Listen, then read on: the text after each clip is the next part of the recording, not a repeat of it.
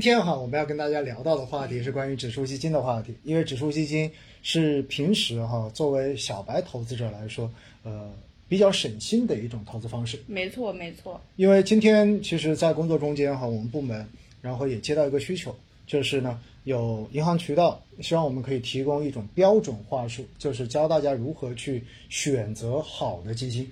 结果呢，我当时看到这一个选择的这一个说法之后哈，我就特意打了一个括号。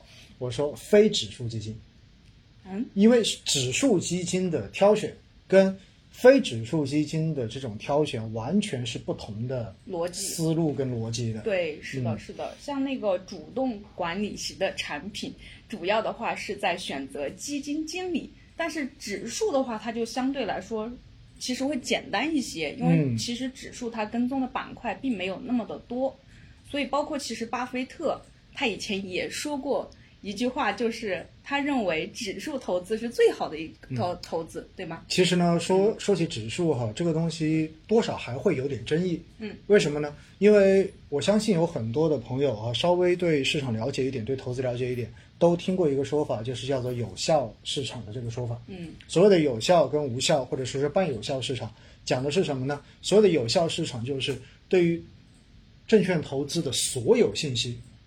针对这个市场所有的参与者，都是公开的，而且大家获取这个信息的渠道都是通畅的，也就意味着其实不会存在说你知道一些我不知道的消息。关于这个东西大家都清楚，那清楚之后其实就不存在超额收益的问题了，因为所有人都能够根据这个东西理性的去做决策。啊，没错。所以呢，在这种有效市场情况下面，那一般来讲的话呢，你要想获得超越市场平均的收益，这个难度是非常大的。因此，在这种市场中间，指数基金的优势就会特别的大。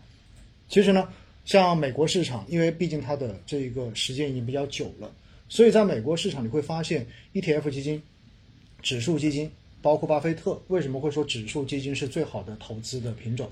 其实它的原因就来自于此。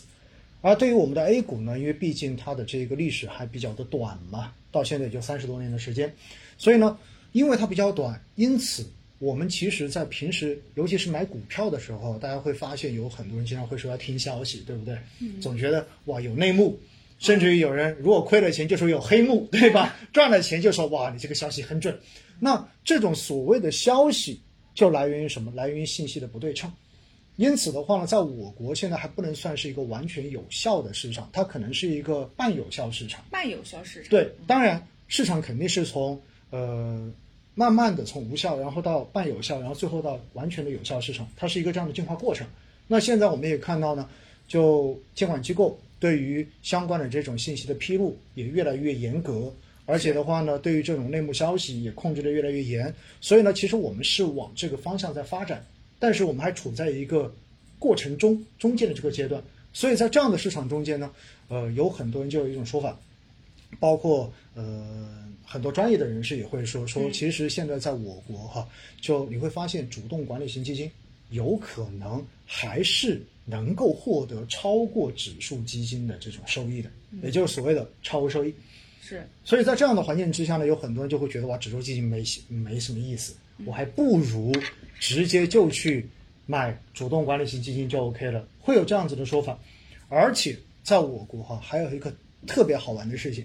这是在我国非常明显的特征，那就是我国的行业啊，它的走势特别的不均衡，也就经常会在中间你会发现，每年都会有某几个行业或者说某一两个行业，然后涨得特别的好，所以在这样的情况之下，呃，应该就在今天哈，早上我在看研报的时候就发现有个券商就统计了一下，他把过去的这三十年每年 A 股涨得最好的行业。然后把它的收益率加起来，然后跟呃沪深三百指数去比，到最后他会发现这个超额收益巨高，啊，就非常的不均衡。对，所以呢，中国的投资者，尤其是炒股炒习惯的投资者，如果他们去进行投资的时候，其实很多人都乐意去买行业主题基金，因为就赌一把，赌赢了就赌赢了，然后觉得特别的爽，对不对？然后你让他去买一个很均衡的，或者说像我们的说的宽基指数，待会介绍，对不对？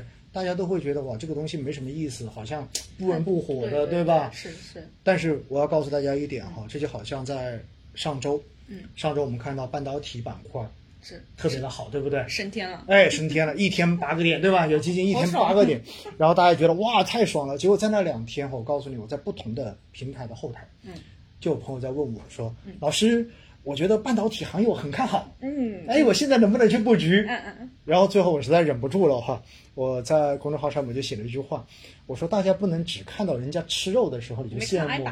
对呀、人家被挨打打了半年了，打了一年了，摁在地上摩擦摩擦摩擦，所以大家一定要记得哈，行业哈，它确实是有超额收益，但是行业的波动其实它是非常非常大的。